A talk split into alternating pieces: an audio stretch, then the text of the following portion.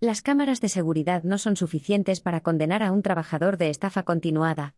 El abogado penalista Juan Gonzalo Ospina demostró ante la Audiencia Provincial de Madrid las inconsistencias en las acusaciones de una empresa que pedía seis años de cárcel para un ex trabajador de la misma.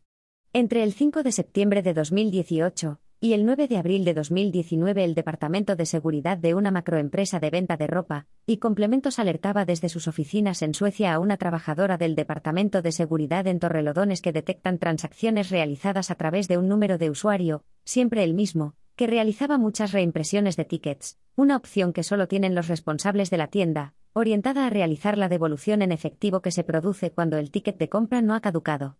Abonando por tanto la cuantía en metálico, refiere la trabajadora.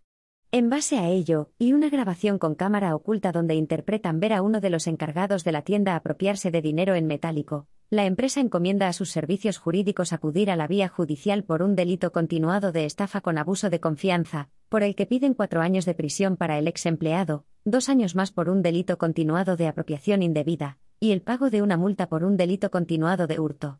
La estrategia de defensa. El acusado, quien negaba ser el autor de los hechos, venía desempeñando sus labores profesionales para la empresa en diversas tiendas, incluso fuera de España, pero cuando no pudo por razones familiares desplazarse fuera del país, le destinaron a la tienda de Torrelodones, donde hasta su despido ocurrido en 2019 realizó sus tareas como jefe de sección. Ante tal acusación contrató los servicios del abogado penalista Juan Gonzalo Ospina, con amplia experiencia en casos frente a la audiencia provincial, quien quiso acentuar los extraños motivos de este juicio, dado que la empresa reconoció en septiembre de 2019 la improcedencia del despido, dando por hecho que el acusado no cometió los delitos de los que se le acusaba, y ahora le acusaba de los mismos hechos, refirió el letrado quien reiterando la presunción de inocencia de su cliente abordó cada una de las acusaciones lanzadas desde la parte contraria. El abogado centró sus primeros movimientos en demostrar los graves errores de los sistemas de seguridad interna de la empresa, ya que algunos de los tickets impresos supuestamente por su cliente estaban realizados a las 20 horas, cuando su horario de trabajo no superaba las 16 horas, apuntalando la conducta de su representado con el testimonio de su propio supervisor, quien afirmó que jamás detectó irregularidad alguna en el acusado. El abogado no quiso tampoco dejar de destacar que la acusación no ha aportado tickets originales a la causa, sino que se trata de fotocopias, y según reiterada jurisprudencia de esta sala, las fotocopias no tienen el carácter de documentos a efectos casacionales, debido a la desconfianza existente sobre su posible alteración, siendo susceptibles de ser modificadas o corrompidas sin que existiera garantía de autenticidad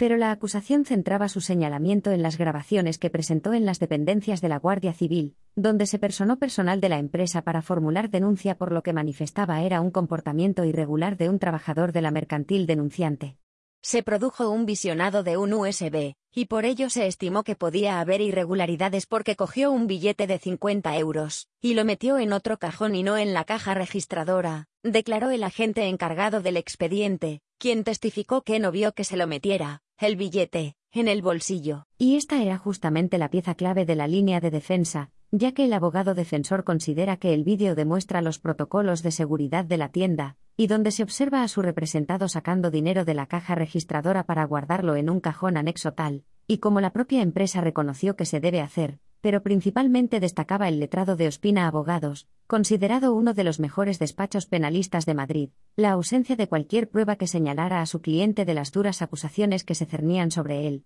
y por lo que reiteraba, en base al principio indubio pro reo, la absolución de su cliente. Foto Juan Gonzalo Ospina y Beatriz Uriarte, abogados penalistas. La resolución de la audiencia provincial.